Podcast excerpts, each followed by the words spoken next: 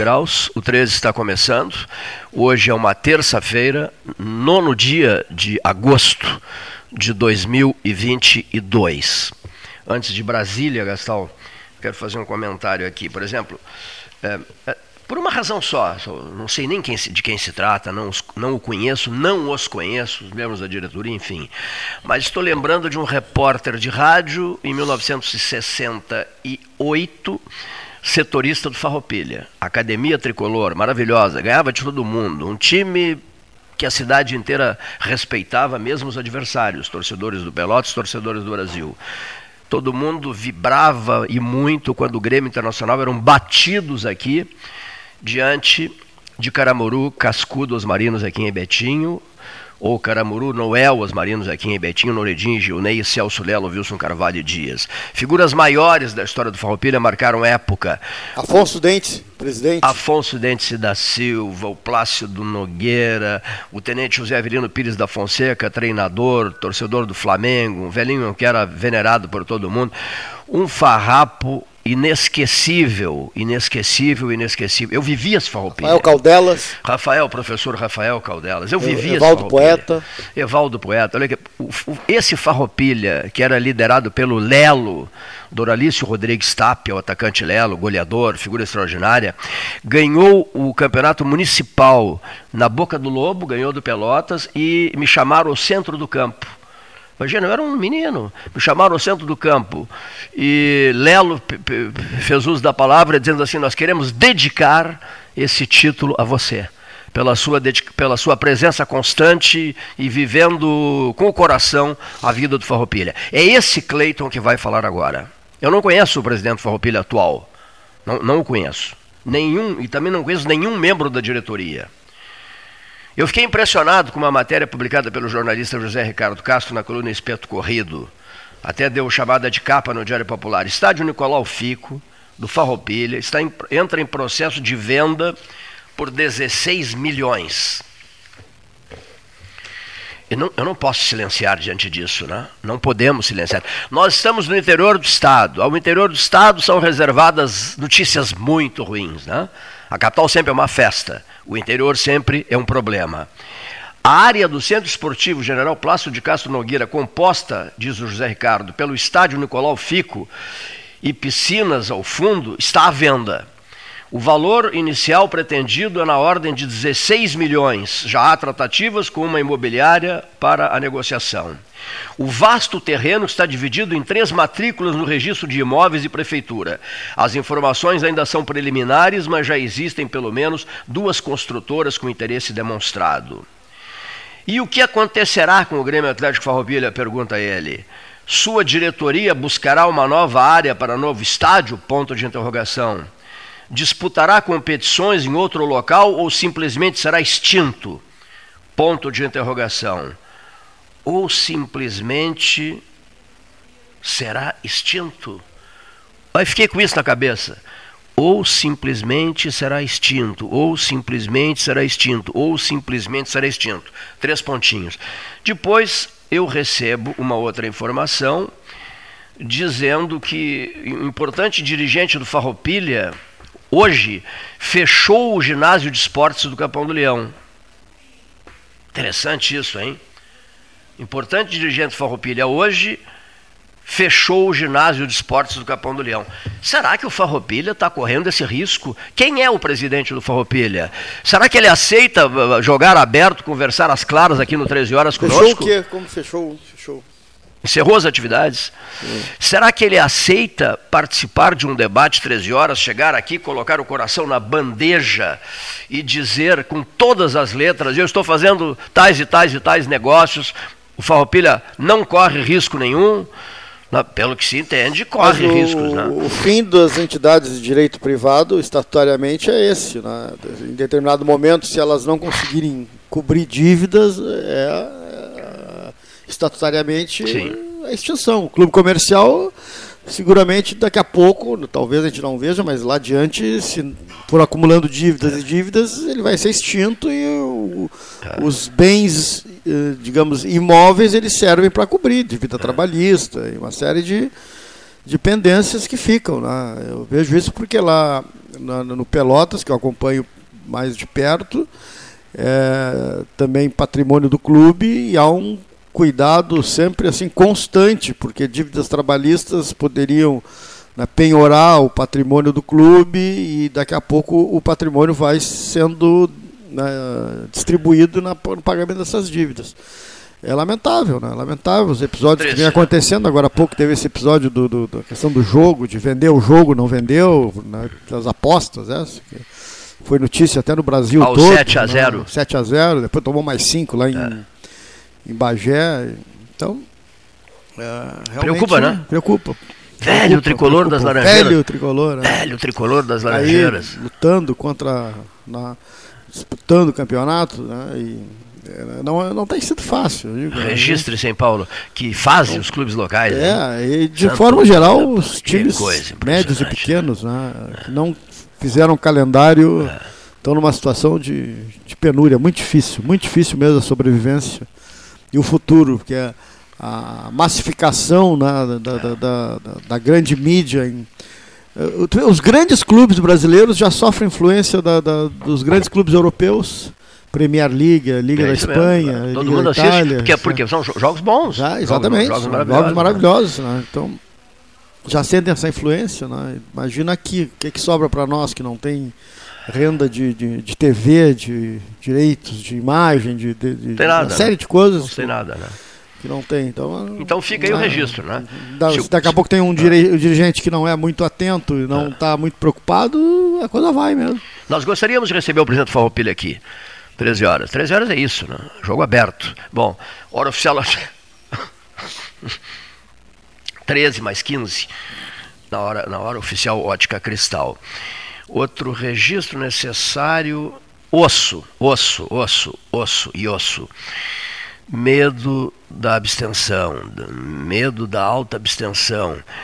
O eleitor perdeu a confiança no político. Olha só que frase, hein? O eleitor perdeu a confiança no político a partir de uma determinada idade. Mas o jovem, esse quer votar. Esse ainda mantém as doces ilusões da vida. E nessas ilusões todas, evidentemente, que passa o processo político. Coisas que, coisas que eu tenho ouvido. Não consegui ver o debate, não vi o debate, não vi o debate, não me interessei pelo debate, vi um pedacinho do debate, vi um pouquinho de debate. Qual é a leitura que se pode fazer em relação a isso? Ou seja, o, o eleitorado gaúcho não votará em função dos debates de televisão? esses debates de televisão vão despertar furiosamente o interesse do eleitorado do Rio Grande do Sul, senhor não, Paulo Gastenato, senhor Rogério Teixeira Brodbeck? Não, não. Não, não, não vão despertar. Não. Os debates não vão despertar o interesse do Rio Grande do Sul. Não. Não, é. o senhor acha que não vão despertar? Aquilo que nós falamos aqui, essa garotada aí, esse pessoal jovem, não vê televisão. Não... Mas não vê mesmo. Não vê. Assistiu o Flau aí, o programa que o Bolsonaro foi, que foi um sucesso aí, de cinco horas de entrevista no Follow, Follow, né? Flower, né? Foi um, um sucesso aí de, de, de, de, audiência, de redes sociais bombando, né? Isso tem sido TV não, é? TV não. TV Garotada não, não vê TV, não. Mas que coisa. Esse mano. debate Esse, por, é, engessado. O da Band agora. Engessado, cheio de regras. Não, não, não, não, atrai, não atrai. Já, já, já, já aquele tempo em que atrai. fazíamos, Rogério, aqueles debates... Aqui Pessoas querem brincadeira, querem riso, querem é. chacota, querem daqui a pouco um pouco de seriedade. É, é, é Uma mistura. É, é totalmente diferente. É. Aquela coisa de... que é um mediador, um mediador, um candidato de um lado, outro candidato do não, outro. Não, não, Jornalistas encaminhando Ninguém tem paciência mais para isso. Ninguém mais tem paciência. Porque eram entrevistas, é, entrevistas não, debates é. intermináveis, não é isso? É, e muito engessados também. Não, A TV está sacrificada nisso, Rogério Teixeira Brodbeck? Amigos, boa, boa tarde. tarde. Depois boa de tarde, dois Rogério. anos e meio, preciso fazer essa, é. essa saudação, né? Dois que, anos e meio. Dois anos e. É, março, Deus, né? Pandemia, Deus, março de 2020, o programa é, passou a ser de uma, ter uma forma diferente, um formato Sim. diferente, né? E a partir de então eu nunca mais apareci aqui, né? Algumas gravações episódicas de comentários, mas hoje voltando àquilo que eu considero um dos meus chãos, que é um estúdio de rádio. Que bacana. Né? Que é uma coisa que não jamais vai morrer. Embora, pegando o gancho da discussão de vocês, hoje, em termos de gurizada, eu digo gurizada, geração de 40 anos, ah. que é a idade que tem o meu filho do meio. Ele ouve rádio ainda porque ele é meu filho. Sim, sim, então claro. ele herdou esse tipo de coisa. Tudo Mas o que eles ouvem muito é o tal do podcast. O podcast está realmente bombando nessas gerações de 40 anos para baixo. Eu não ouço podcast. Que eu acho que não é jornalismo, é muita galhofa. Alguns fazem algumas perguntas, dá um monte nesse flow, né? flow o cara perguntando, mas isso é tua ideia? Como é que o cara vai falar com o presidente da República chamando o cara de tu? Isso não é jornalismo. O cara pensa que está numa sala tomando mate com um amigo dele. Não é. O cara é presidente da República, cacete. Alguma dignidade ele tem que conservar do cargo. Uma liturgia do cargo tem que ser mantida. É. Mas o que tem muito, milhões de visualizações, não sei quantos mil comentários, eu estava vendo hoje de manhã. Então o negócio hoje é podcast. Né?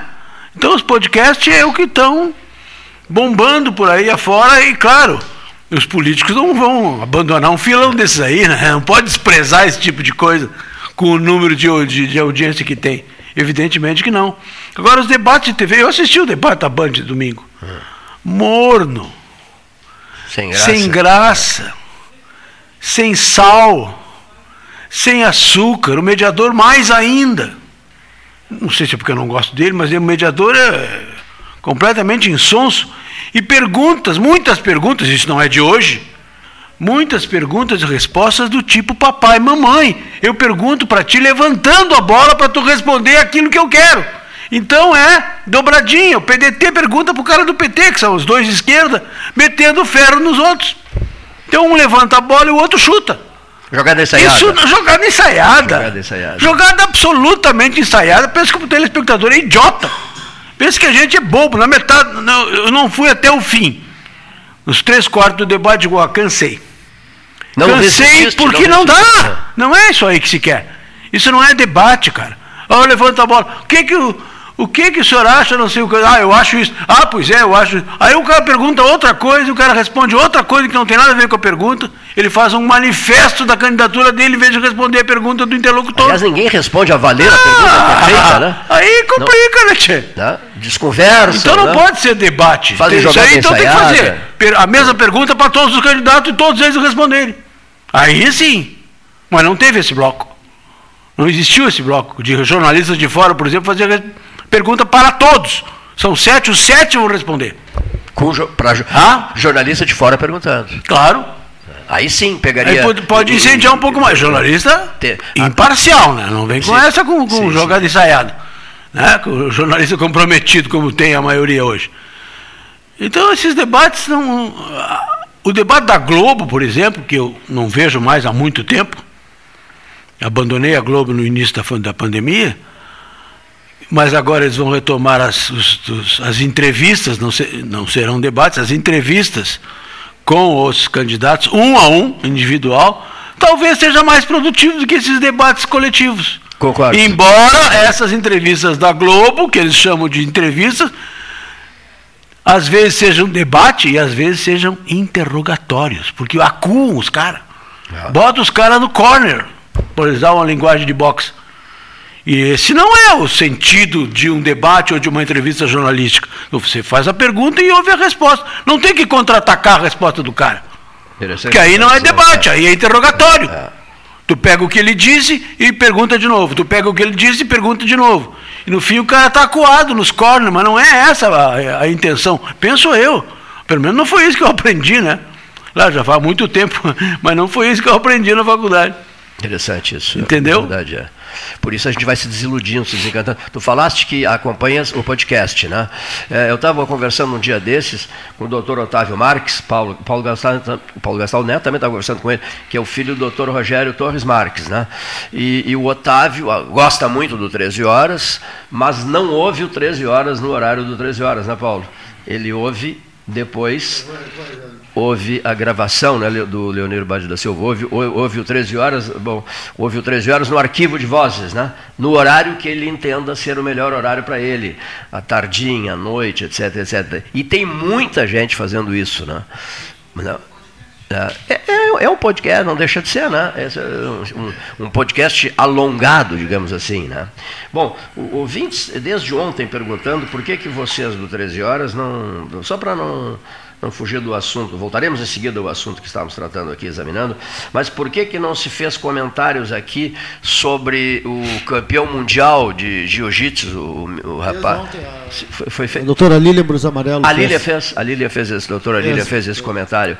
Uma coisa, que eu, uma frase que eu usei ontem aqui, Rogério, cada um oferece o que tem. Muito bem. O, o, o, o camarada é, simplesmente foi lá, tirou a cerveja de cima da mesa do, do, do, do, do clube lá, onde estava, havia, onde havia uma festa. Tirou a cerveja de cima da mesa do campeão mundial de jiu-jitsu. Né? Uhum. Este ficou muito chateado, muito incomodado e tal, pediu que ele devolvesse, ele não devolveu, e aí o campeão foi ali. E, e, e, como é que se. Qual é o termo que eu usaria? Deu um golpe nele, né? Eh, o paralisou assim num golpe, não foi bem assim, né? O paralisou num golpe. Isso, olha, não... de uma cerveja? É, não, mas o cara tirou a cerveja de cima da mesa, ah, a, a, abruptamente, agressivamente. Bom, a, também, fez uma contenção. Já, fez uma, é, imobilizou, imobilizou, imobilizou o contendor. Né? Imobilizou o contendor, é. Bom, Porque ele é lutador, né? Isso, ele é lutador. E aí, ele, e aí o lutador disse assim: não faz isso, por favor, tá? Não, cai fora, nos deixa em paz, etc, etc. E o sujeito, evidentemente, depois de imobilizado, levantou-se e saiu fora. Agora, o rapaz tinha uma arma na cintura, né? Né? E, e, então a frase é aquela: cada um oferece o que tem.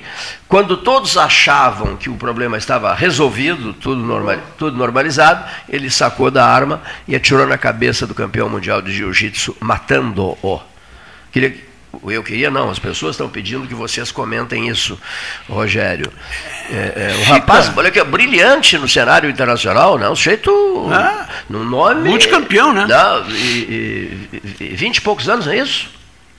É, não sei bem a não, idade, mas deve ser em torno disso. É, fiquei, também fiquei impressionado com, com, com, esse, com esse episódio, né?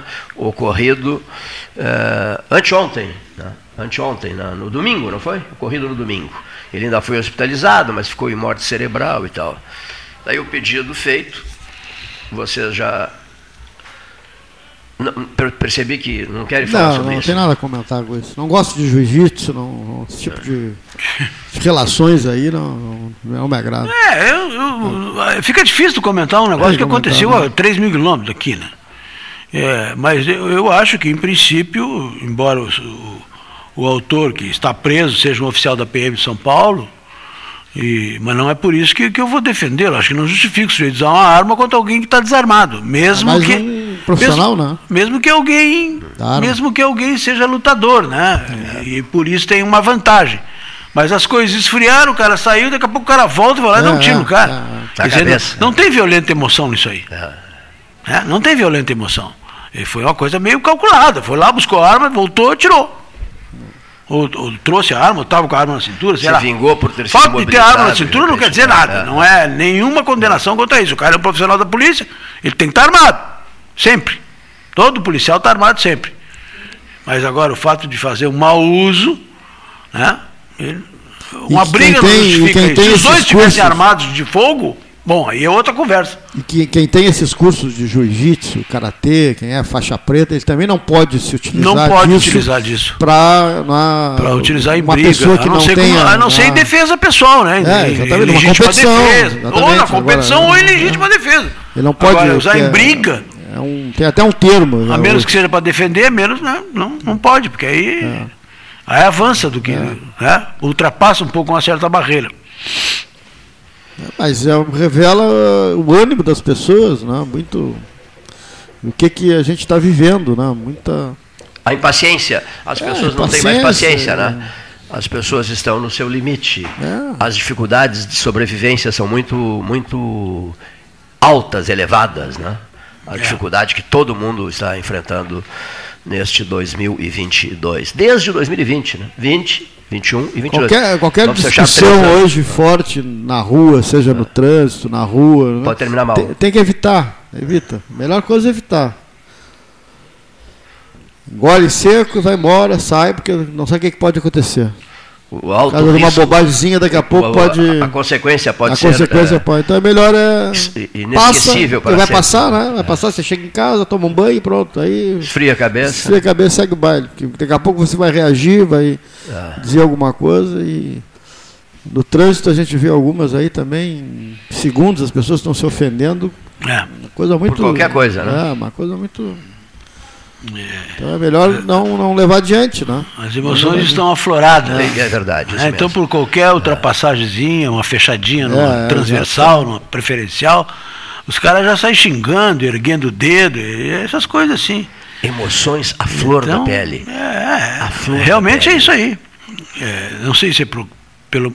Pode ser pelo momento político, pode ser pelo Pode momento ser. que vive o país, pode ser pela pós-Covid, que causa sequelas Terríveis, né? inconsequentes e inimagináveis, digo eu. Eu, eu, eu, eu, Nós que tivemos Covid, é, tu, eu eu, o assino seu Paulo, acho que não teve, o- vocês não tiveram. Tive, gra- tive. Tivesse? Quem não teve não tem a menor ideia do que é. Não, não tem. Porque agora já tem. estamos mudando de assunto. Não Todos nós aqui Entendeu? tivemos. Ah.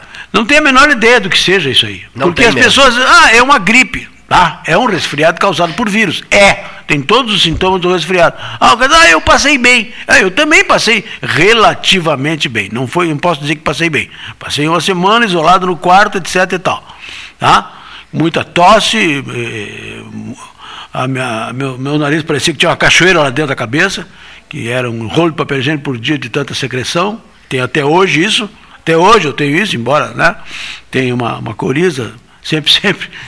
Mas o pós-Covid, senhores, é uma coisa irritante. Ela, ela liquida com o teu equilíbrio emocional, inclusive. Né? Porque ele mexe com as pessoas. Só para dar uma ideia. Vou dar uma ideia desse troço aí. A minha mulher, historicamente, é hipotensa. A pressão dela é 10 por 6. 9 por 6. Essa é a pressão dela. Toda a vida foi, desde que eu a conheço há quase 50 anos. Muito bem. Ela tinha labirintite. Há 10 anos que ela não- tinha crise de labirintite. Aí um dia ela se sentiu mal, tonta, não sei o quê. Meu, meu genro foi lá em casa, mediu a pressão, a pressão dela estava 18 por 8. E estava tonta. Ou seja, a pressão induziu ao labirinto. Coisas que ela não tinha mais há muito tempo. Consultado clínico, fomos a uma consulta com o clínico, ele disse: Isso aí é Covid. Isso é sequela pós-Covid. E te trouxe, te implantou uma pressão alta e te trouxe de volta ao labirinto. Se apresenta a qualquer Entendeu? momento. E forma aí, fora isso, Ah, dores musculares, tosse consequente. Memória. Memória. Eu, graças a Deus, não tive problema de falta de olfato, nem de paladar, nem dor tive, de cabeça, né? não tive nada disso. Mas tive outras coisas, outras pessoas têm outras coisas e muitas outras pessoas, terão muitas outras coisas durante muito, muito, muito tempo. Coisas até Porque é uma coisa que ainda não se tem o domínio sobre ela. coisas difíceis de acreditar que possam ocorrer, né? Não se sabe tudo sobre esse troço. Ah, não se sabe. Ah, então eu sempre digo, se cuidem. Se cuidem, se previnam, porque isso não é tão simples assim, como dizem que é. Quem quer fazer um comentário aqui no 13 sobre isso, me prometeu, nos encontramos na rua, o Dr. Michel Alau, né, sobre as sequelas eh, inimagináveis da, da Covid. Eu fiquei um mês praticamente hospitalizado, meu quadro foi bem delicado e tal, e um dia desses eu senti falta de ar na madrugada. Né? Fui socorrido na hora, eh, com a maior boa vontade do mundo, do Dr. Rogério Torres Marques, com instruções Sim. telefônicas, né? E solução em questão de minutos. É, eu tive ou isso seja, aí. Ou seja, eu- eu- me deixou im- impactado esse fato, né? E aí fiquei eu a me perguntar, sequela, isso é uma sequela, isso é, É. uma sequela. Porque tu não tinha essas coisas antes, e aí não que tá. havia- e não havia na época, Entendeu? não havia nem vacina, nós nem vacinados fomos, né? É, é, é, foi janeiro de 2000 21. Fevereiro de 21. 2021. Fevereiro de 2021, né? Eu também nunca não tinha não tido. Não havia vacina, não havia nada, né? Eu, eu, eu, na minha infância hum. e parte da adolescência eu tive bronquite asmática. Mas naquela época não existia a bombinha que hoje existe, né?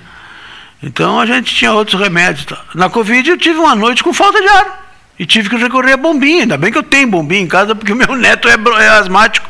Então eu tenho bombinha lá sempre para ele. E recorri a bombinha porque eu estava me faltando ar, cara. Eu tenho até tubo de oxigênio. Tá? E aí o médico, ele, uma, uma teleconsulta, que hoje é, é outra coisa que está em moda, sim, é. liguei para o médico, que é o doutor Luiz Janelli na época.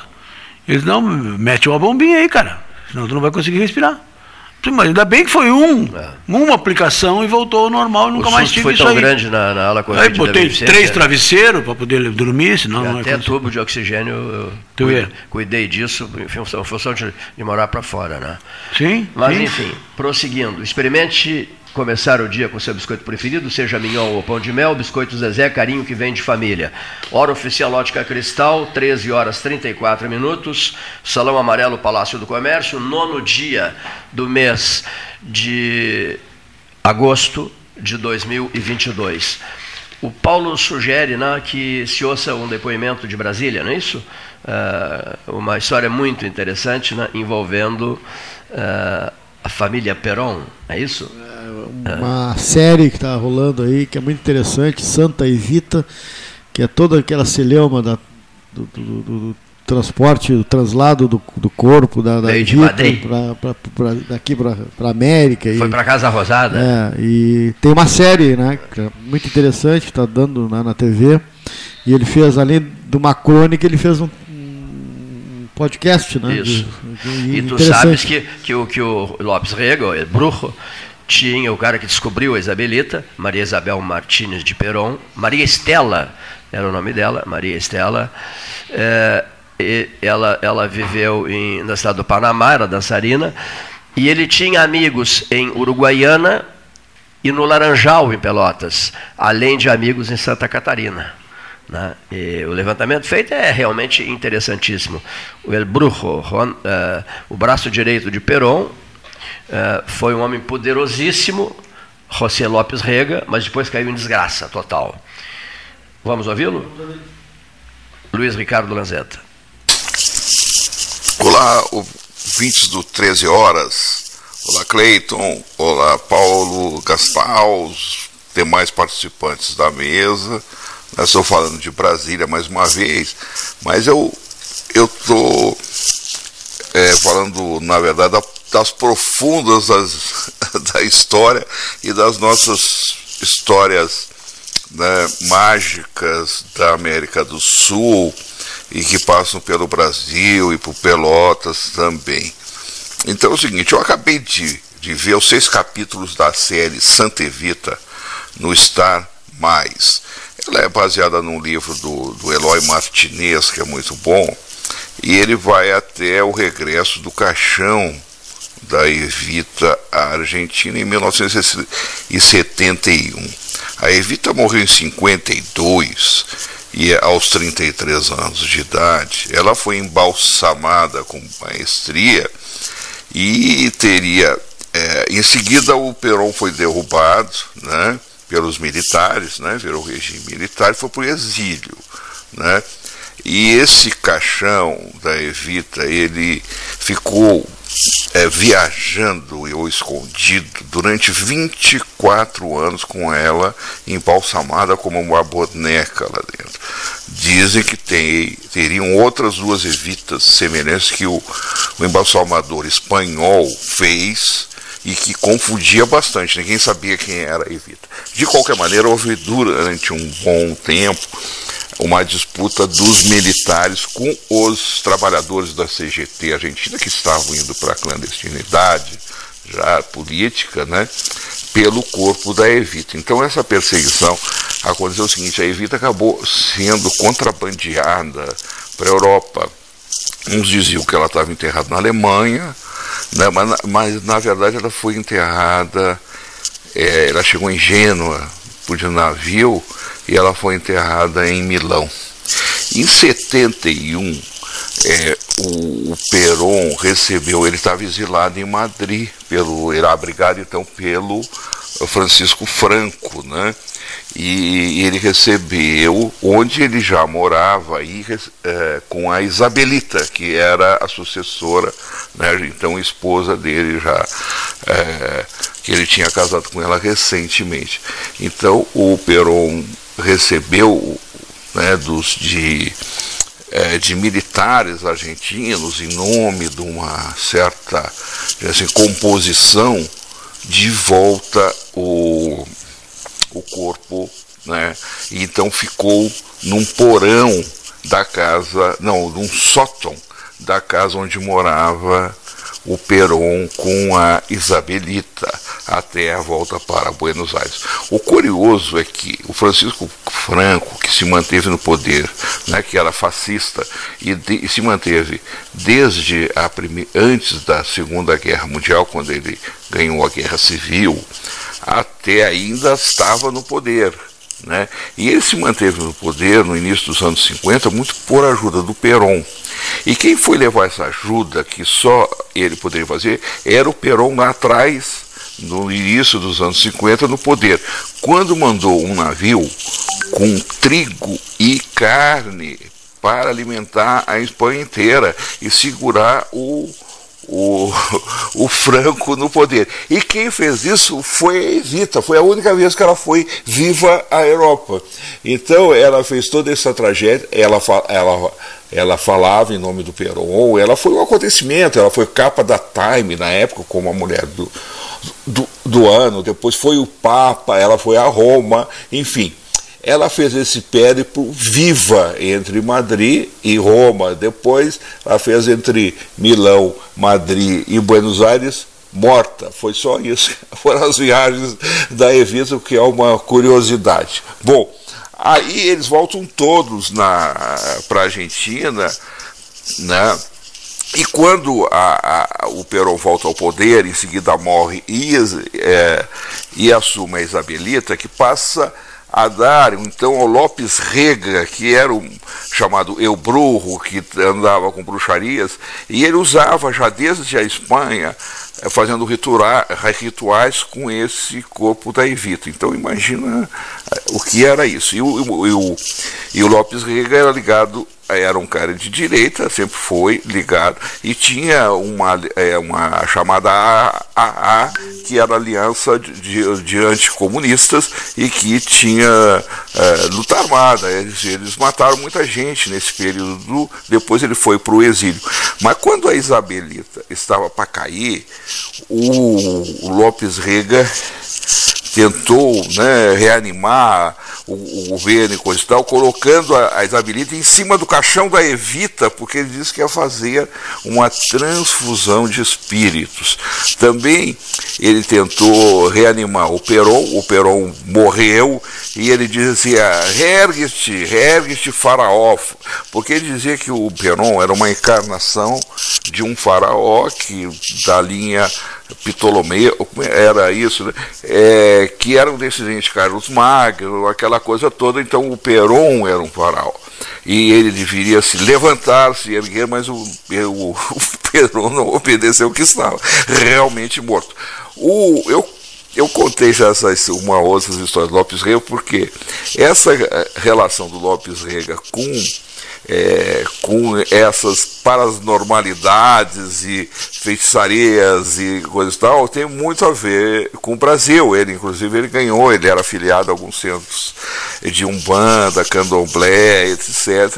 Né? inclusive tinha um diploma de um em Porto Alegre. Mas quem fez isso tudo com ele foi um pelotense chamado é, Cláudio Ferreira, que na época deles no poder, ele foi poderoso também aqui no Brasil, era presidente da Casa né, Brasil-Argentina, ganhou cidadania argentina, foi presidente da Latam, que era a empresa é, de comunicação né, da Argentina oficial. Né? Então tem toda a história. É, é, a história é muito interessante, mas é, ela tem muita, muitos desdobramentos. Mas Vamos ver se essa série vai ter a segunda, né? Porque é, essa parte assim, que me interessava, em particular, que era a entrada do Lopes Rega, terminou no sexto capítulo. Né? Quem quer ler tudo pode pegar o, o livro chamado Santa Evita, do Eloy é, Martinez, né? que é uma, um bom livro, um bom livro interessante, e diz o seguinte, que a realidade principalmente política nossa, não deve nada a qualquer imaginação, né, mais, por mais exagerada que ela seja. Né? Aqui nós, para não ficarmos atrás, é, o, nessa questão da necrofilia e política, né, estou, é, o país está aguardando como o Bolsonaro vai sequestrar o coração do Dom Pedro, é, primeiro que está para chegar e ele que está né, há mais de um século né, sem ser enterrado. Então, vamos lá. Só falta o Dom Pedro pedir, por favor, enterre meu coração na beira do rio. Um beijo para todos, um grande abraço, saudades do Laranjal apaixonado pelo Laranjal, né? Luiz Ricardo Lanzetta é apaixonado pelo Laranjal. Grande abraço. Brasília é, é, conversando conosco. De Brasília muito pretendemos falar em 2022, por todas as razões, né? Teu colega de turma, Lanzetta? Jornalismo é 70 e... Sessão da turma de 70... 74. 74 no jornalismo. É, 74. 74 jornalismo. Luiz Ricardo Lanzetta. Bom, Luiz Eduardo Zimmermann Longaray. Boa tarde, Cleiton, Paulinho, Leonir e amigos do 13 Horas. O Brasil tem se mostrado já há algum tempo o país da insegurança jurídica. As altas cortes da justiça decidem de forma contraditória, por vezes através do deferimento de liminares por ministros tanto do STJ como também do STF, que são revogadas em seguida pelo Pleno ou mesmo por outro ministro do mesmo tribunal. Foi o que aconteceu recentemente com o ex-governador do Distrito Federal, José Roberto Arruda, aquele mesmo que foi flagrado em um vídeo recebendo 750 mil reais de propina. Pois Arruda obteve liminar que autorizou o político a ser candidato novamente nessas eleições, mas que teve a referida liminar cassada nesta semana por outro ministro do STJ. Mas em outras oportunidades, a insegurança jurídica veio através da simples alteração no entendimento da Corte. Foi assim, por exemplo, que ocorreu com a possibilidade da decretação de prisão após julgamento de segunda instância em que o STF, lá em 2016, entendeu ser possível, para já em 2019, trocar de entendimento. Um verdadeiro absurdo. Um país que precisa atrair investimentos, gerar empregos, riqueza, melhorar os serviços públicos, tem obrigatoriamente de ter segurança jurídica. Do contrário, o crescimento e a melhoria da qualidade de vida de seu povo resta muito prejudicado, pois quem vai investir em um país que troca né, é, a todo momento as regras do jogo? Outro assunto que merece ser lembrado é o futebol da cidade. A situação dos nossos clubes profissionais, tanto o Brasil como o Pelotas e Farroupilha, não é nada boa. Aliás, longe disso. Enquanto o Chavante, que no ano passado caiu da Série B para C, agora caiu da C para D no Nacional. Ou seja, em franca e meteórica decadência. Justo agora que possui um estádio que comporta um grande público, não terá mais grandes jogos. Uma lástima.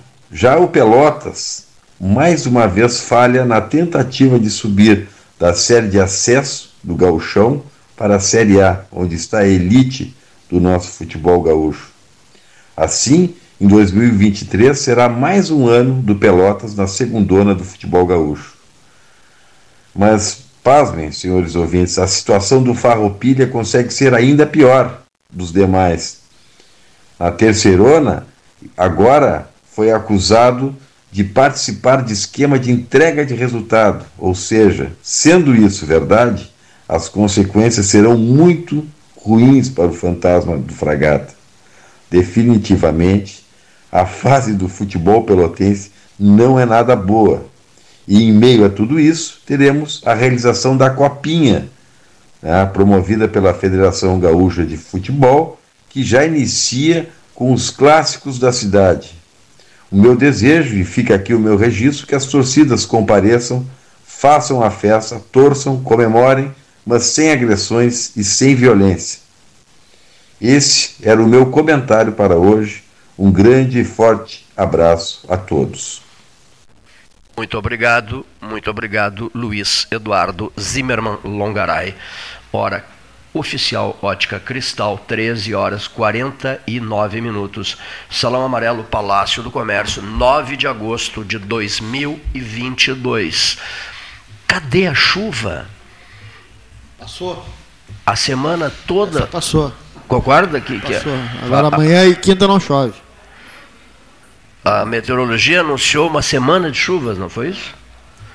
Mas graças a Deus passou, É, né? passou, passou. Graças, graças a Deus, graças a Deus passou.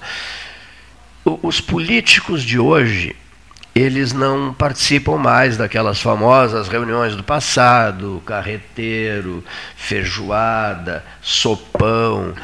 Vocês frequentaram isso? É, Galinhada também, não? De- Alguma coisa. é, no CTGs. Qual era o Isso, prato principal do CTG? Sopão. Carreteiro. Carreteiro. Car- Não, mas no Carreteiro. frio terrível era sopão, não era? É, mas o carreteiro é o Carreteiro é o carro-chefe. tradicional da. Carreteiro. Carro- Carreteiro é o carro-chefe. Com feijão, né? No tempo É, que, feijão. né, no tempo que o Shark não era caro, né? No tempo que o Shark não era caro, é isso mesmo. Carlos Wiener Nogueira tem grandes indicações sobre Sharks em Pelotas. E eu também tenho do, da- do armazém ali do Fragata, Colosso. do armazém Colosso. Colosso. né? O Shark enrolado cinematográfico. Mas vou, ah, falamos ontem, né? Ah, falamos ontem sobre o oferecimento do Dr. Jorge Kratz, né? Kraft. Kra, não, não. Kratz. Kratz, Kratz. Kratz, Kratz. Kratz, 96 Kratz, anos, né? 96. Muito bem. Jorge Kraft era o amigo do Ademar de Barros. Dr. Jorge Kratz, da Universidade Católica de Pelotas, 96, é isso? É, é o que diz aqui. 96. 96. Mas retomando, figura muito respeitada em Pelotas, né? Fundador do curso de engenharia Isso. da Universidade Católica de Pelotas, Figura professor da exemplar, UCPEL. uma Figura exemplar. né? Fiquei impressionado. Segundo alguns, é UCPEL. o Ukpel, A né? pronúncia correta da sigla Seria é UCPEL. UCPEL. Que o C faz K O Ukpel. quando em siglas. Interessante. É nós aqui que chamamos de UCPEL, mas na realidade é UCPEL. A, a, a fisionomia dele acu- acusou a idade, né? Acusou. Né, acusou muito. Essa né? foto aqui, pelo menos, sim. É, essa foto acusou muito o golpe, como eu sempre digo, o golpe da idade.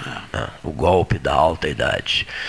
Um dos textos mais tristes que eu escrevi na vida foi observando duas senhoras de mais de 90 anos, acometidas por, por Covid, numa, num quarto, as duas no mesmo quarto, em frente ao meu quarto, as portas abertas sempre lá, em, ala, em alas Covid, em ala Covid, e eu escrevi um longo texto, eh, a desimportância das pessoas na alta idade. Mas eu me referia a duas senhoras com mais de 90 anos, acometidas por Covid, ali isoladas, num terrível isolamento, e, enfim, eh, a desimportância delas para o mundo, para todos. Muito mais de 90 anos. E o quadro delas era delicadíssimo. E eu testemunhava aquilo ali todos os dias. né? De manhã cedo, durante o dia, durante a tarde, o entardecer, o anoitecer. Elas tinham crises na madrugada e eu testemunhava aquilo tudo. Por que, que você testemunhava? Porque o meu quarto era porta aberta, o delas também. Como todos os quartos de uma ala Covid são com portas abertas. Né? Aquilo causou um estrago emocional em mim gigantesco. Eu sei que o médico Rafael Calderipe Costa sequestrou meu celular, dizendo que eu, que, que eu fora denunciado pela enfermagem de que vivia pendurado no celular noite e dia, e eu pedi ao Paulo, digo, então me permite só mandar uma mensagem antes de levar o meu celular. Figura maravilhosa ele, né? Digo, me permite só passar, passei uma mensagem para o Paulo, dizendo, por favor, me consegue um caderno, um senhor caderno, uma coleção de canetas. Ele levou um caderno, acho que de umas mil páginas. Aqui, e eu entreguei o celular, o celular foi levado. E aí escrevi esse texto, A Desimportância das Pessoas na Alta Idade. Mas escrevi isso, Rogério, com o coração na bandeja, sabe? Sentindo mesmo a valer em loco né? o que eu estava escrevendo, o que eu estava sentindo. Tu já tinha estado no hospital há não muito tempo, né? Três cirurgias em, em 2000. Então, tu já estava virando em, quase um habituê hospitalar. É, em 2018. Um paciente habituê. É, nunca esqueço também, um dia eu estava sendo levado numa cadeira um de rodas para um exame, Gastão, e chega o Rogério para me visitar. É. Saiu caminhando atrás da, da da, da, cadeira de rodas na qual eu era transportado. Isso foi em 2018. É, eu sempre fui um habituê de hospital. É, e as pessoas, às vezes, é, eu tinha, eu tinha uma história para contar. Eu nem tinha visto essa, essa caneca que estou vendo hoje pela primeira vez. A tua caneca, a tua nova caneca. E, e tem uma história de pessoas muito chegadas, em que certa época da vida eu tive que cuidar de um parente no hospital à noite. E me revezava com um outro parente. E aí, a certa altura, eu sempre fui meio irreverente, meio né, franco demais. Aí perguntei, mas e o fulano, por que, que não está nessa escala? Né? Aí a resposta foi: é, ele não gosta muito de hospital. Eu digo: ah, eu adoro. Eu tenho verdadeira paixão, eu não tenho nada que fazer, vou lá para o hospital para cuidar das pessoas. Ora, pelo amor de Deus, é que nem o outro diz, eu não vou velório porque não gosto de velório. Que os outros gostam? Ninguém gosta. então, há certo tipo de resposta que pá, eu fico indignado. Agora é na hora, na hora braba que você vê quem é quem. Né? O cara está sozinho, a pessoa está né? sozinha a mulher teve que tomar banho, sei lá, porque tem, tem acompanhantes que passam dia, noite, 20 dias, 10 dias, 15 dias. É um troço altamente desgastante, degradante. Eu cuidei de meu pai há é. muito tempo. É um saco esse troço. Em Aveiro, ah, em Aveiro, Portugal, hospital. com lágrimas nos olhos, o então vice-governador do estado, um, eh, o Gril, uh, Jorge Alberto Gril, é assim, né? Jorge Alberto Gril, né? Grill. Grill. É. Nós fomos para Portugal. Beto Grill, né? Beto Grill. Mais conhecido isso. por Beto Grill. E ele, com lágrimas nos olhos, eu nunca esqueci disso. Num jantar, ele me contou em detalhes, eh, ele internado na Beneficência, um quadro delicadíssimo. E todos os dias ia visitá-lo à tarde o Neif Satyalan. Então eles estabeleceram laços fortíssimos de amizade, mas contou comovidamente os gestos de grandeza do Neif com ele, que era então um, um recém-formado médico pela FURG, e, que teve um problema de saúde sério e ficou hospitalizado na, na Beneficência Portuguesa por um longo período.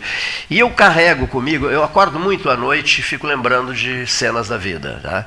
E outro dia lembrei uma A barba. noite é feita para dormir. A noite é feita para dormir, eu sempre ouço isso.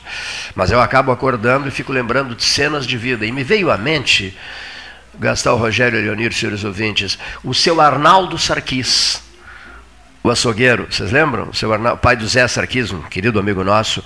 O seu Arnaldo Sarquis, quibes maravilhosos, Isso. quibes divinos. O seu Arnaldo Sarquis tinha um irmão é, muito doente, uma pessoa que ficou a vida inteira numa cama. Tá? E ele, ele, cuidou, ele cuidou desse irmão. Na casa dele, com toda a devoção possível e imaginável. E nós, jovens, vinte e poucos anos na época, a nossa turma, o grupo nosso que frequentava ele fazia noitadas de kibe para nós e tal, e observávamos aquilo, a dedicação total dele a esse irmão. Trabalhava uma barbaridade, mas tinha uma dedicação. Esse irmão sobrevivia por conta dele da devoção, da condição de irmão que venerava esse irmão doente e nunca deixou faltar nada para esse irmão doente que não saiu da cama em momento nenhum. Sim. Isso também jamais saiu da minha cabeça.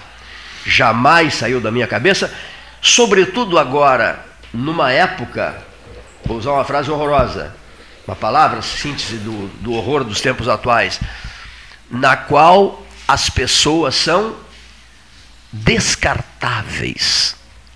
Vocês concordam com isso? As pessoas são descartáveis. É. Um exemplo de comportamento, a Maria Helena Gastal, Grigolete Gastal com a mãe dela. Não, outro, outro, outro exemplo de devoção total e completa e absoluta à mãe. Fui testemunha disso tudo, né? São cenas lindas, mas em desacordo com o mundo de hoje. O mundo de hoje, as pessoas não têm lá. A gente, a gente sente a desimportância geral, não é? As pessoas voltadas para si mesmas, envolvidas com seus próprios problemas, recolhidas, quietas. O, o, o período Depende ajuda. de cada um, né? Hein? Isso é muito, é muito pessoal. É muito é- pessoal, concordo é- contigo cada que um seja tem- muito pessoal. Mas não se tem mais que- tantos exemplos assim, não se tem mais tantos exemplos assim como alguns que foram dados aqui. Tá, tá, tá, Haja visto o número de casas geriátricas que tem É. hoje, que as- os filhos muito colocam os pais na, na casa geriátrica. e- coisa que não tinha no passado, né? Tinha Os cuidadores de casa e tal. E hoje questão financeira também é uma questão. A verdade é que as pessoas estão vivendo mais, né? E às vezes com algum tipo de patologia, de alguma doença, né? O, por exemplo, o mal de Alzheimer está muito presente, as pessoas ficam ah, tá muito sem ter uma referência emocional e, coisa- e precisam de ajuda.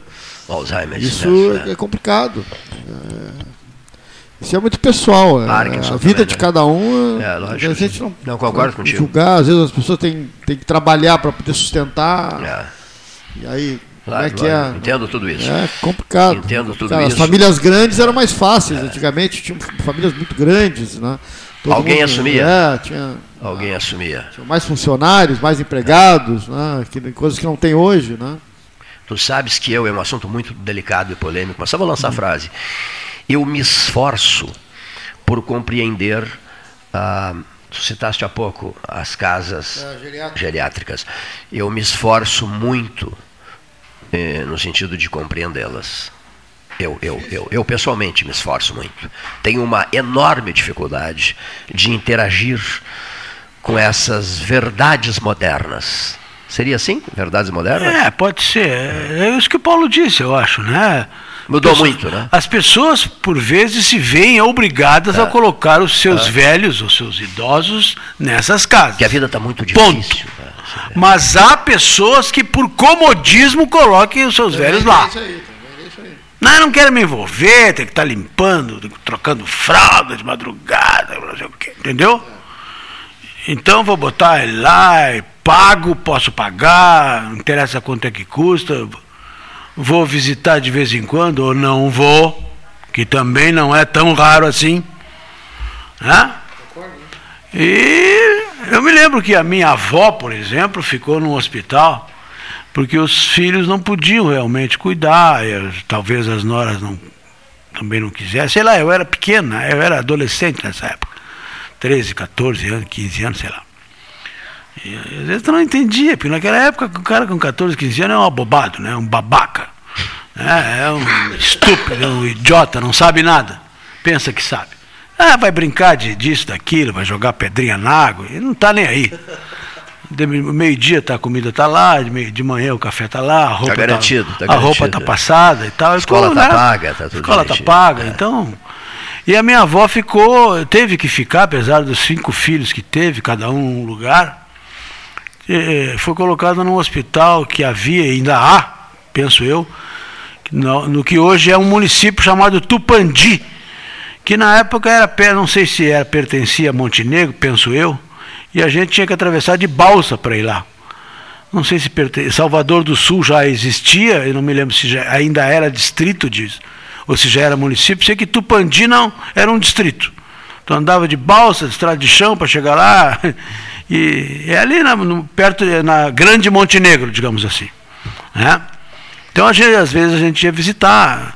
E ela estava naquela época, chamavam de demência e tal, mas para mim já era Alzheimer. né? E o Alzheimer não é tão novo assim. O Alzheimer foi inventado né? lá em 30, 20, foi descoberto, 1920, descoberto. Você usava a expressão demência, né? Descoberto o Alzheimer, Ela não tá é tão novinho. Asterosclerose. É, esclerose, esclerose. é. Chamava a pessoa, ah, ela está esclerosada, né? Que as pessoas diziam. Isso mesmo, isso mesmo. E a avó não me conhecia, né? Eu ia lá, falava com ela e tal. Ela não conhecia o filho, que era o meu pai, às vezes. E às vezes ela conhecia, então. Ela ficava no, no hospital, porque naquela época não tinha essas casas geriátricas, mas o hospital fazia às vezes de. Era bem cuidado e tal, ela já era viúva. Então ficou com algum tempo com um filho, mas por necessidade absoluta. Até porque né, nas outras casas talvez não houvesse lugar também, né? Porque essa pessoa precisa de uma estrutura, esse tipo de pessoa. Ela precisa de uma cama hospitalar, ela precisa de alguém que cuide 24 horas, os cuidadores, que hoje a gente chama de cuidadores. E Que naquela época não era cuidador, mas era uma pessoa que cuidava. O nome podia ser outro. E, e- e tu precisa de uma. Tu não pode botar uma pessoa dessa a dormir junto com um filho teu, por exemplo. Não pode. Porque ela demanda muito cuidado. Ah, demanda cuidado 24 horas. Cuidado de enfermagem, cuidado de higiene, entendeu? Cuidado de acompanhamento, de levar as pessoas que têm dificuldade motora. Enfim, eu me lembro muito bem disso. Mas hoje isso se transformou, em parte, em alguns casos, ou em muitos, eu não tenho esse dado, nunca vi pesquisa sobre isso, já deve ter havido. Pessoas que simplesmente depositam seus velhos nessas casas geriátricas por comodidade. Ah, não posso, eu trabalho, minha mulher trabalha, meus filhos, isso, não sei o que aqui. Às vezes com mansões, né? Lugares, é, sobrando lugares. Pessoas com posse, que podiam pagar três, quatro cuidadores em regime de seis horas, 12 horas, sei lá. Aí já vi outros casos de pessoas, não, a minha mãe, a minha sogra, o meu pai não vai para um lugar desse. Isso eu já vi, vários testemunhos, acompanhei vários casos desses aí. Não vai, a minha sogra foi uma, foi tratada em casa, até a morte. Tratada em casa por cuidadora, porque as filhas, e a minha mulher dizia, não, minha mãe não vai para um lugar desse. E podia. Né, teria condições de ter ido e tal, mas não vai, não vai, não vai ficar, botou cuidadora, minha, minha, minha, minha mulher ia lá duas, três vezes por dia, atravessava a cidade para ir lá, mas ele cuidou dela até a morte, na casa dela. E às vezes eu disse, não, vamos trazer aqui para casa, não, vamos ficar na casa dela, para não, não mudar o ambiente, que é outro transtorno, né? É um tema. É outro transtorno isso aí. O idoso, a pessoa que sai da cama dela para ir para casa de outro. E às vezes estão em casa E querem ela se casa, acha um vezes transtorno.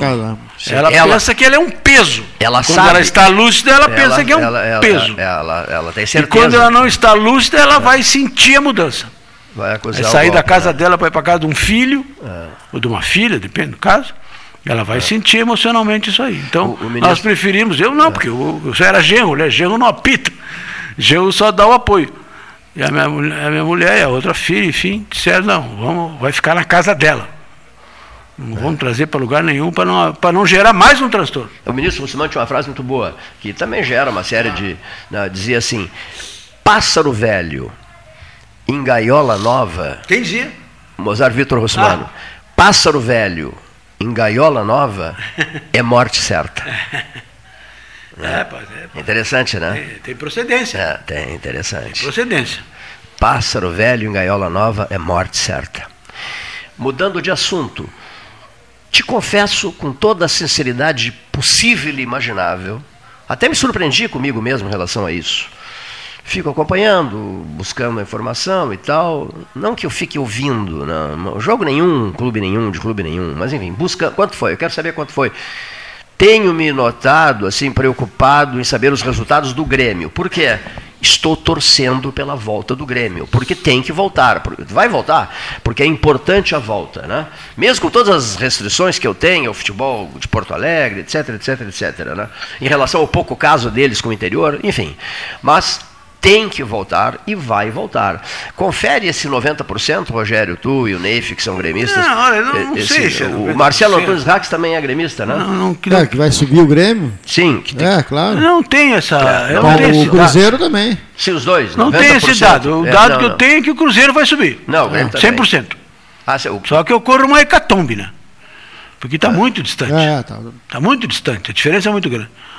O Grêmio provavelmente suba. So- sobe, embora a- o seu desempenho não esteja à altura dos resultados. Ele está ganhando aos trancos e barrancos, empatou muito por conta da, da bizarrice do seu treinador, de quem eu era. Fã, Continuo sendo um pouco admirador, mas ele tem umas teimosias lá Renato, assim, que às vezes me afasta um pouco. Ah. Entendeu? O Renato, além de ser mau treinador, era muito teimoso e muito grupista. Ah. Entendeu? E isso eu não admito um cara que faz gestão de pessoas. Mas o ponto não é o Renato, que não está trabalhando em lugar nenhum, graças a Deus. O ponto é o Roger. Então o Roger teve alguns, algum, alguns solavancos nas suas decisões aí.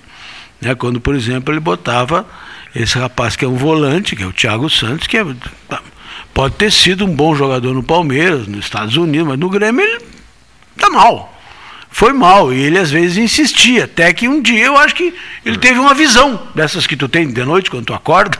Ele deve ter tido uma visão. Disse, esse cara não pode jogar no Grêmio, tia. Então esse cara não pode vestir a camisa do Grêmio, que é, que é tipo o Diogo Barbosa, que é um cara que tem contrato e está aí, né? Porque a, tinha um cara que dizia, o Paulo Santana dizia muito isso. Tira o ruim do grupo. Porque se tu botar o ruim no banco, ele vai jogar. Que é o que vai acontecer com o tal de Tassiano, esse, que é um perna de pau que está voltando agora. Está no banco. Esse cara entrou no último jogo. Então tem que tirar o ruim. O ruim tem que ser extirpado.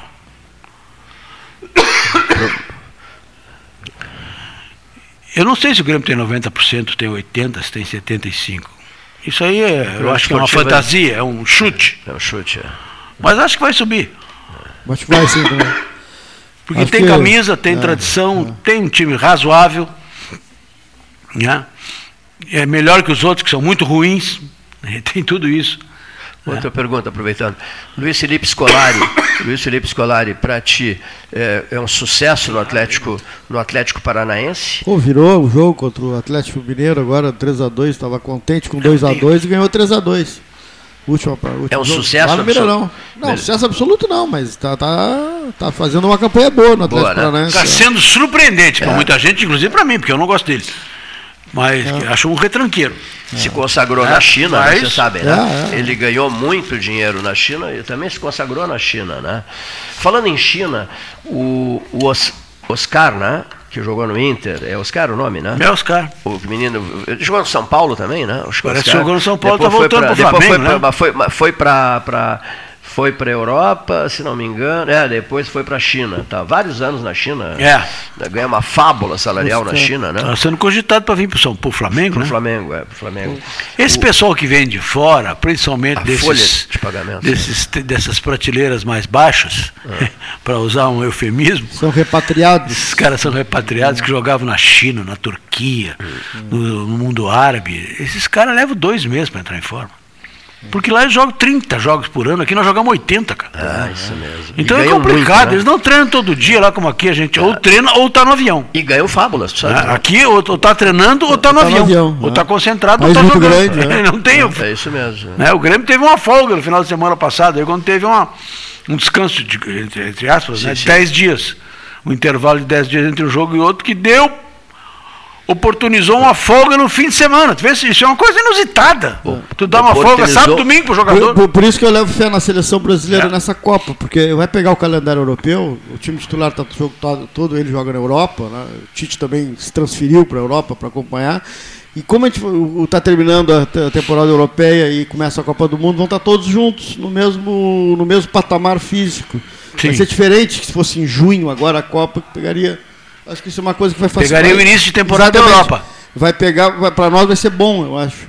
Além do time que eu acho bom. Né? É, vamos pegar meia, um meia, meia, temporada da Europa, né? Que a temporada começa queria, agora, está começando, primeira frase, rodada da Premier numa League. Numa frase ou numa palavra, a expectativa de vocês os dois sobre sobre a Copa de 2020. Esse ano parece mentira, hein? É, a Copa, é novembro, é. né? Tá aí em cima. Tem boa expectativa. Boa. Mas, claro, é jogado. Né? Como a Copa do Mundo não é um campeonato de longo prazo, como foi agora as eliminatórias, Sim. e o Brasil leva uma baita vantagem, Brasil e Argentina.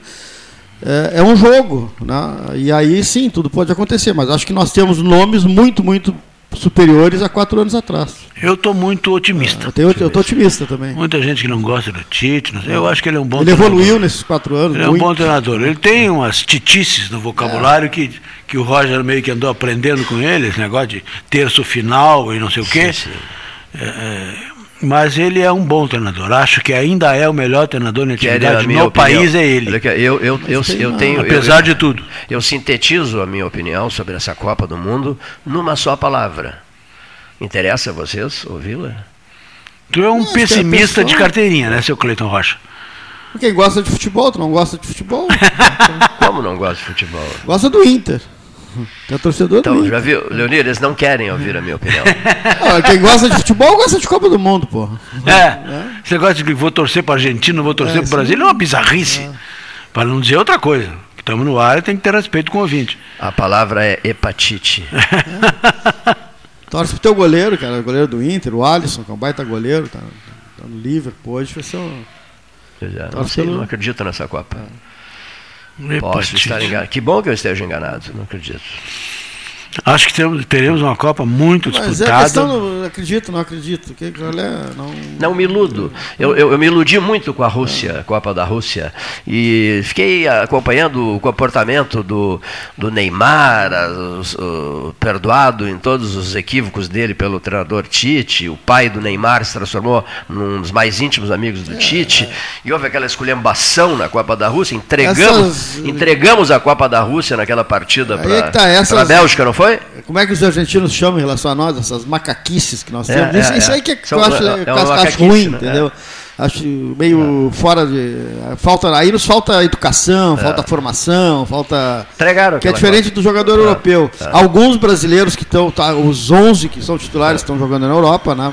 Alguns eh, melhoraram muito, né? Mas uns realmente não Não, não, não evoluíram, não, não- evoluem, né? Não evoluíram, né? Infel- infelizmente. Né? Então, mas tenho muita confiança. Eu tenho confiança no time.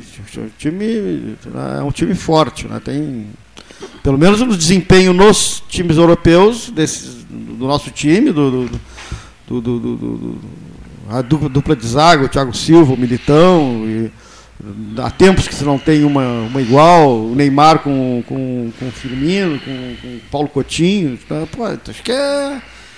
Felipe Coutinho, perdão, tem, tem, tem, tem- nós temos hoje um, time ah, forte. Vocês anunciam. Mas é aquela história, daqui a pouco pega uma Bélgica pela frente, como nós pegamos, e nos, no- no- no- nos Aquilo tira, né? Inesquecível É, aquilo. jogo eliminatório, né?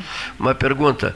é, digamos, com essa agenda do futebol brasileiro, que os camaradas não têm folga nenhuma. Ah, impressionante, é, né? Do avião pro, pro hotel, do hotel pro avião.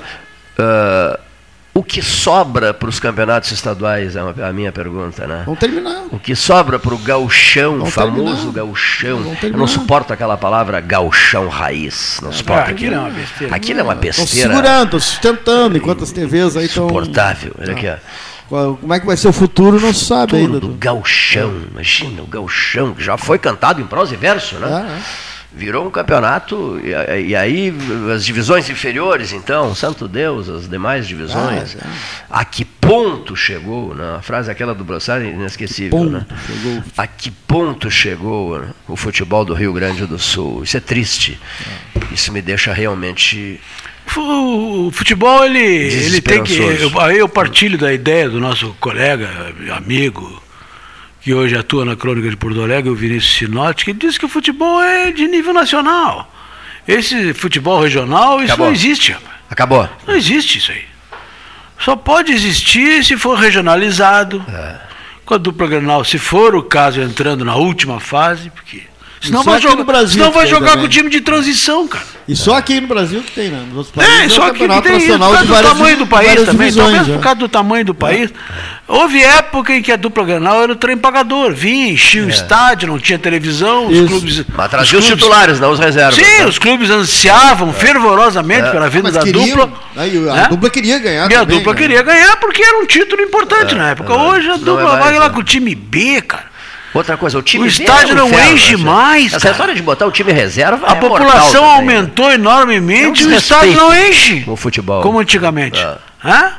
A gente que ia, eu quando cheguei em Pelotas nos anos 70, o estádio enchia quando viu a dupla Granal. Eu lembro. O Brapel era cheio. Via jogar contra Bagé e Rio Grande, é, o estádio com bastante gente. Hoje não tem ninguém, cara. Não vai ninguém no estádio. Coisa, a televisão acabou com muita Histórico. Deu muito dinheiro também, né? Por isso acabou com, o, com Grêmio a presença São Paulo. Inter São Paulo, Rio Grande. Ah, né? grandes, grandes clássicos regionais. Então, eu acho que tem que partir para séries nacionais. Fora disso, olha o Pelotas, cara. Não é porque eu seja simpatizante do Brasil, mas olha o Pelotas. Olha o que é o Farroupilha. Estão parados há quanto tempo? Agora disputando uma copinha de meia dúzia de gato pingado aí, pagando para jogar. Mas jogando para se manter em atividade como o último suspiro da existência de clubes tradicionalíssimos. Entendeu? Meu Deus. Quem é que vai ver copinha, cara? Pelo amor de Deus. O Pelotas agora me contrata 15 jogadores numa tacada só. De onde é que sai o dinheiro para esse troço? A federação ajuda, mas é uma esmola, né? Não tem patrocínio, não tem TV, não tem bolhufas. Então é, tem que lutar futuro, com né? tudo para ir para a série, começar lá na série D que seja e tentar subir, porque é onde, onde vai ter dinheiro e onde vai ter sobrevivência. É, o, o Brasil mal, mal, má gestão, com enorme dificuldade, se manteve com televisão, é, a televisão paga tudo, a CBF paga despesa, não sei o que, pagava, etc, hotel, via- blá, blá, blá. Mas e quem não tem nada disso, cara? Tudo tem que sair do bolso. Paga hotel, paga concentração, paga ônibus. Não há quem resista, tem razão. Não há quem resista. Vamos ao nosso intervalo. Mesa 13, Salão Amarelo, Palácio do Comércio. 14 horas 19 minutos. Hora oficial Ótica Cristal.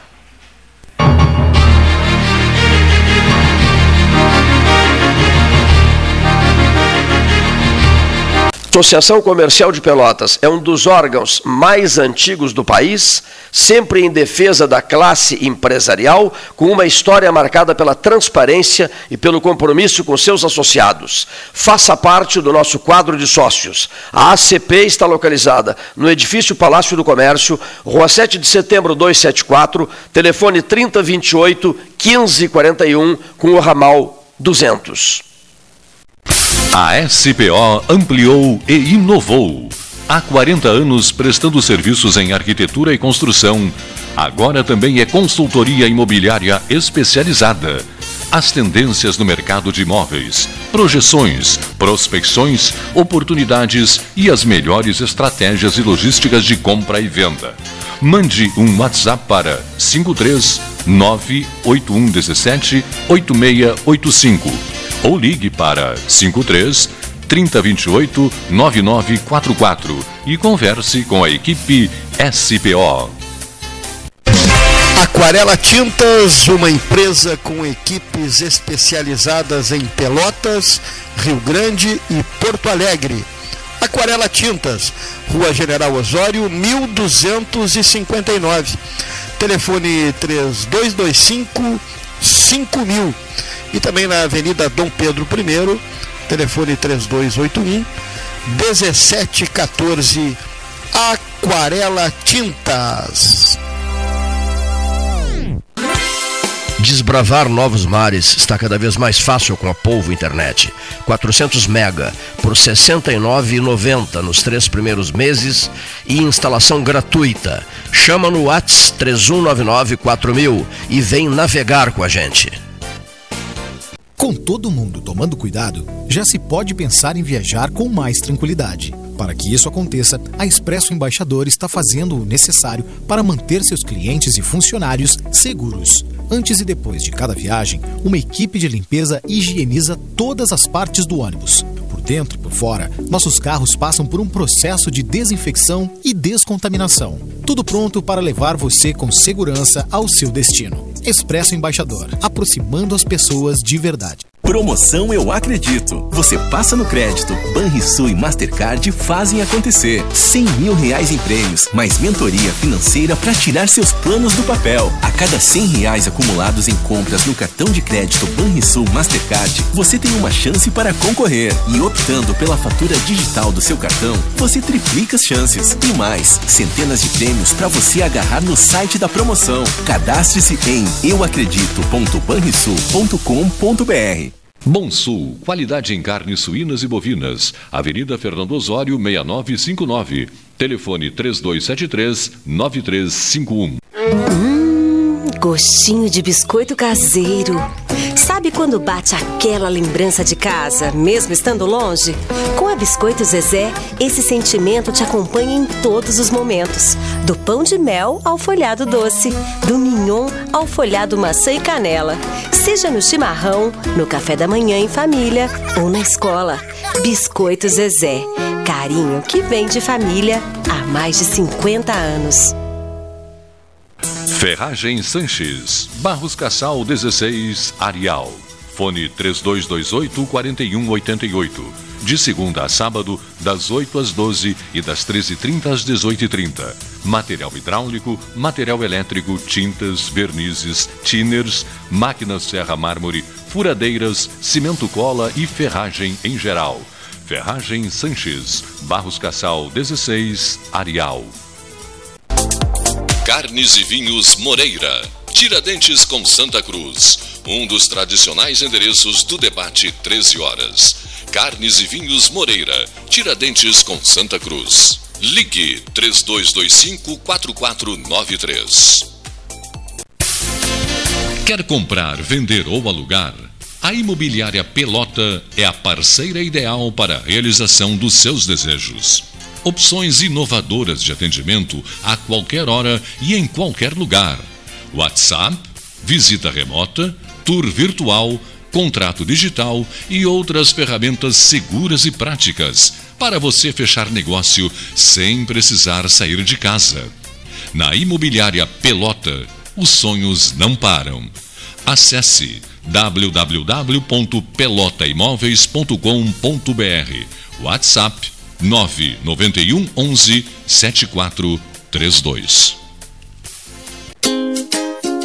Chega de disputar o sono com o seu colchão. Escolha ter uma noite divina com essas promoções. Conjunto Box Casal Atena, conforto macio com molas pocket ensacadas em 12 vezes de 165. Conjunto Box Casal Era, conforto firme com molas Max Spring, também em 12 vezes de 165. Tudo com pronta entrega. É só na Life Sleep Comfort, em Pelotas, Rio Grande e Porto Alegre. Ótica Cristal, crediário, cartão ou cheque, a vitrine do calçadão da Andrade Neves.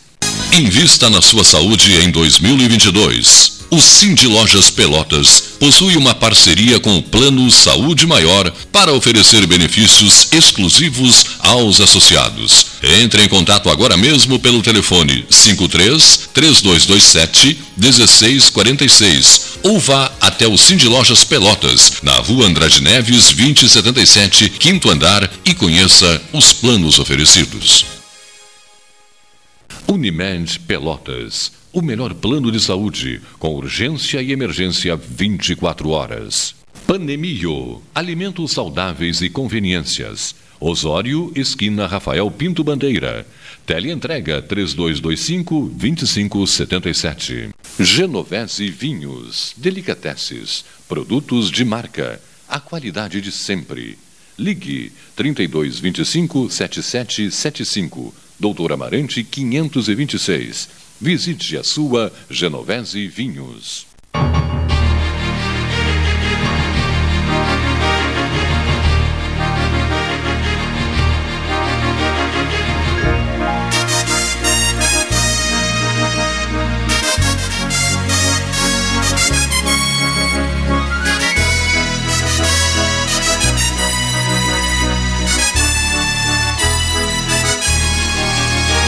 Voltamos na reta final, programa desta terça-feira. A gente tem ainda a mensagem econômica do nosso Marcelo Oliveira Passos, vamos ouvi-lo né? antes do fim do programa, depois a gente arremata aqui no 13 de hoje. Já passou, é impressionante como o tempo passa, 2h25, hora certa, em nome da Ótica Cristal, Marcelo Oliveira Passos fechando, depois a gente volta para o arremate final. Boa tarde, ouvinte do Pelotas 13 Horas. Boa tarde, Cleiton Rocha. Boa tarde também a todos os debatedores desta mesa antiga, influente e importante de debate do extremo sul do país. O assunto hoje é uma pesquisa inédita que foi conduzida pela Confederação Nacional da Indústria, CNI, que mostrou que 25% dos brasileiros, um em cada quatro brasileiros, não está conseguindo pagar todas as contas. Esse levantamento mostrou que 69%, quase 70% da população não consegue guardar dinheiro e mais da metade das pessoas entrevistadas na amostra reduziram despesas, gastos com lazer, vestuário ou então uh, desistiram de fazer viagens. A pesquisa foi divulgada ontem, no dia 8, na segunda-feira. Só que, mesmo com esse resultado, 56% dos entrevistados acreditam que até dezembro estarão com uma situação econômica financeira melhor ou então muito melhor. Uh, ah, 64% da população, desde o início desse ano, cortou gastos. Um quinto dos entrevistados, 20%, recorreu a empréstimos bancários ou então uh, contraiu algum outro tipo de dívida para uh, fazer frente às despesas dos últimos 12 meses. Do percentual que reduziu o consumo, que é cerca de 61%, né? aliás, 64%, desses 64%, 61% acreditam que a situação seja temporária e mostram certo otimismo. Só 14% pretende aumentar seus gastos até o final desse ano. Uh, atrasos no pagamento das principais contas de consumo, água, luz, etc., afetou 34% dos entrevistados e 19% deixou de pagar planos de saúde, 16% venderam bens para pagar dívidas, 45% deixou de comer fora, 43% reduziu gastos com transporte público, 40% deixaram de comprar alguns alimentos, o que uh, realmente é preocupante. Essa pesquisa foi encomendada para a CNI pelo Instituto FSB Pesquisa. Foi a segunda pesquisa realizada agora, em 2022, com foco na situação econômica e nos hábitos de consumo da população. Foram entrevistados de forma presencial 2.008 pessoas em todas as unidades federa da Federação do Brasil, todos os estados, entre os dias 23 e 26 de julho. Uh, e isso aí, né, essa situação reflete uh, o efeito aí de aumento de preços da inflação de produtos como gás de cozinha, alimentos, combustíveis, enfim, uma série de itens aí que tiveram seus preços majorados e que impactou nos hábitos de consumo da população. Né? Espera-se que, com a recuperação econômica que está surgindo ainda de forma lenta, isso, essa situação melhore nos próximos meses. Obrigado por me ouvirem. Até o próximo podcast.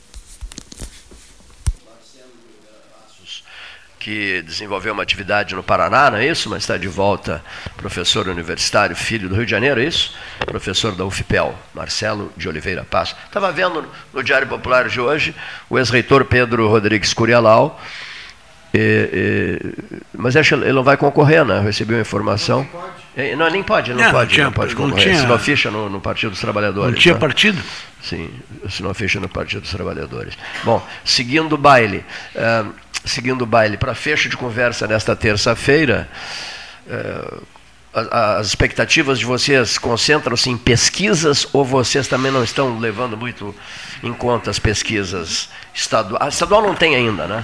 Não, mas eu acho que agora, depois agora, de sexta-feira, dos registros certo, certo. das candidaturas, não, das convenções, os registros podem ser feitos até dia 15. Aí nós teremos uma pesquisa mais, mais, mais, mais quente, elaborada, né? mais, mais, elaborada, mais, né? mais quente. né? Teremos aí a pesquisa com, com um cenário né, dos 10 candidatos ao governo do Estado, 11 agora, né? Na última hora, ah, o PCO, né? PCO, não, PCO. Não, colocou PCO. Na, na, na, um candidato, Paulo Pedra, então, 11 candidatos. 11 candidatos eu, e 8 ao Senado. Eu, não, eu, eu sei, mas não sei por que alguns desses nanicos se lançam com candidaturas próprias à, presidência que... governador.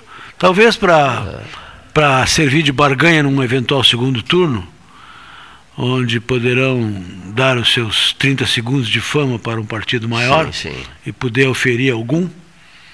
Porque não tem sentido. O sujeito sabe que não vai se eleger Sabe que não tem a menor condição. Mas eu ouvi outro dia um dizendo... Nem, nem, nem horário não tem, não tem. Não tem não horário. Tem, não tem representação ah, na tem, Câmara. Não, não tem representação na Câmara, nem horário não tem, então não tem nem o que barganhar. Estou até dizendo uma bobagem aqui. E, e, essa moça que é do PMDB,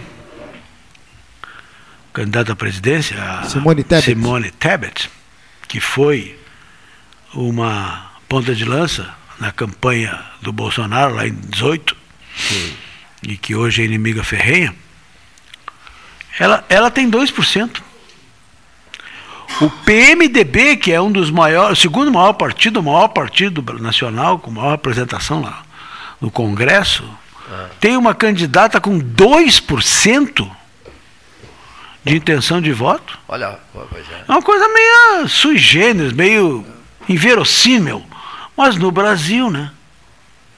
Claro que eu não acredito muito em pesquisa. Não, mais, na que- última e mais do que pesquisa. isso, ela, o PMDB tem um candidato, uma candidata no caso, com 2%, mas também com filiados da alta cúpula divididos, entre Dividido. outra candidatura e uma terceira candidatura. Então, então, Porque na, na última campanha presidencial, as pesquisas davam um, um candidato que não foi o vencedor, e davam ele como vencedor. Até a última, até a última hora, até o último round. Fulano vai ganhar, e fulano, Beltrano está em terceiro. Pô, deu Beltrano de lavada. Há quem diga que podia ter dado até no primeiro turno.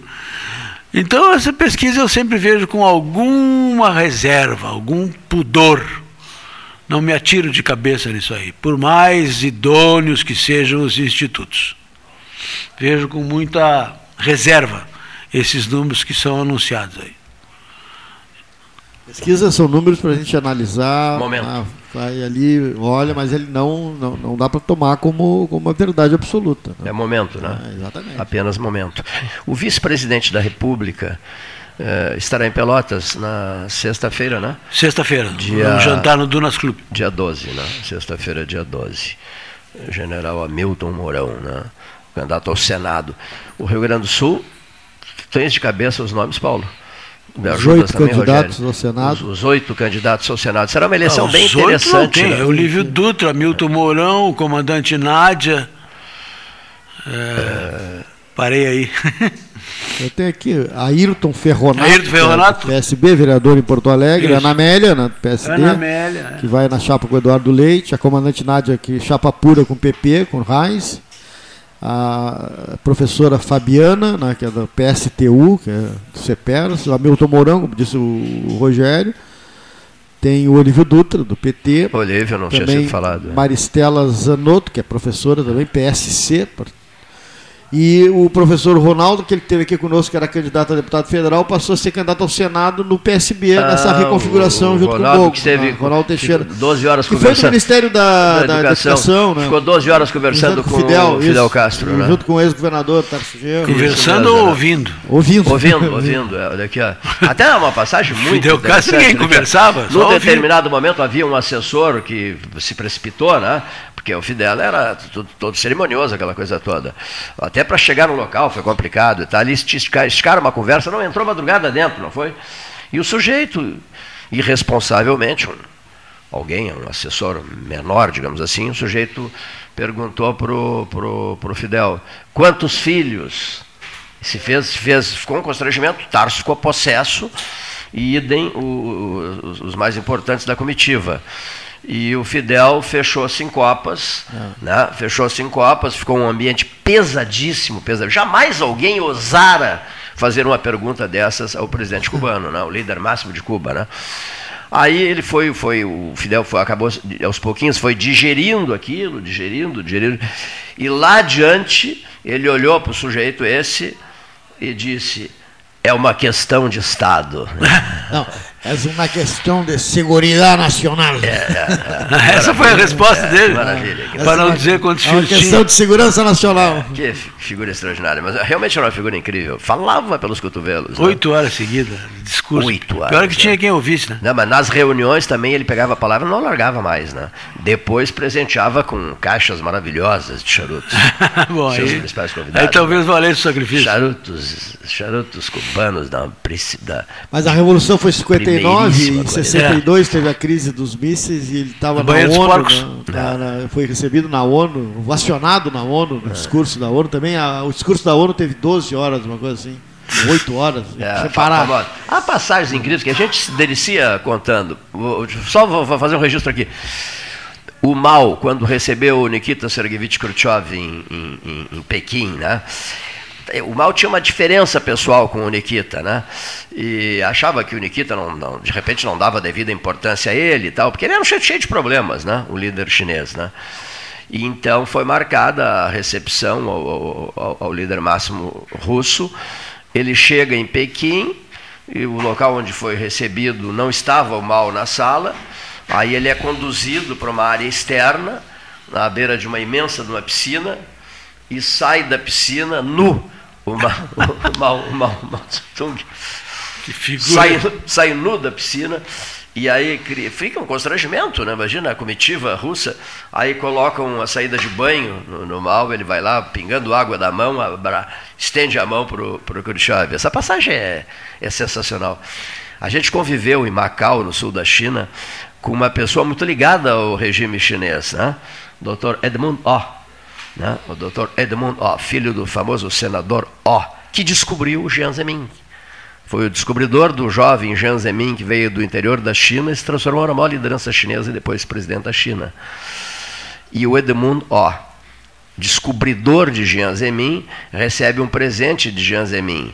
Nomeia o filho dele, o, o, o, o Jiang Zemin nomeia o filho do senador O o Edmund ó, presidente do Banco de Taifung, um dos maiores bancos da Ásia, sediado em Macau, do sul da China.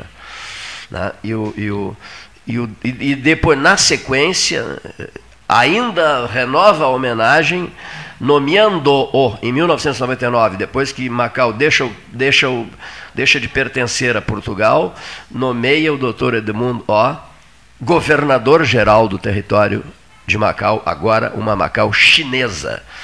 E esse camarada, Edmundo que participou do 13 Horas, né, seu Gastão? No Macau 13 Horas, do gabinete dele. Ele foi um dos anfitriões nossos lá em 1997 e 1998. Conferência Mundial de Reitores, depois a conferência, depois a devolução de Hong Kong à China, em 97. Então, esse camarada hoje trabalha no Palácio do Povo em Pequim. É um dos assessores do presidente Xi Jinping. Então, eu sei de passagens do Paulo Gassaneto, sabe de passagens sensacionais, né? Sabemos de passagens sensacionais da liderança de Mao, né? que é realmente foi de alto impacto. Senhoras e senhores, diria Lessa Freitas, falasse demais para o teu tamanho. Muito obrigado a todos, uma boa tarde.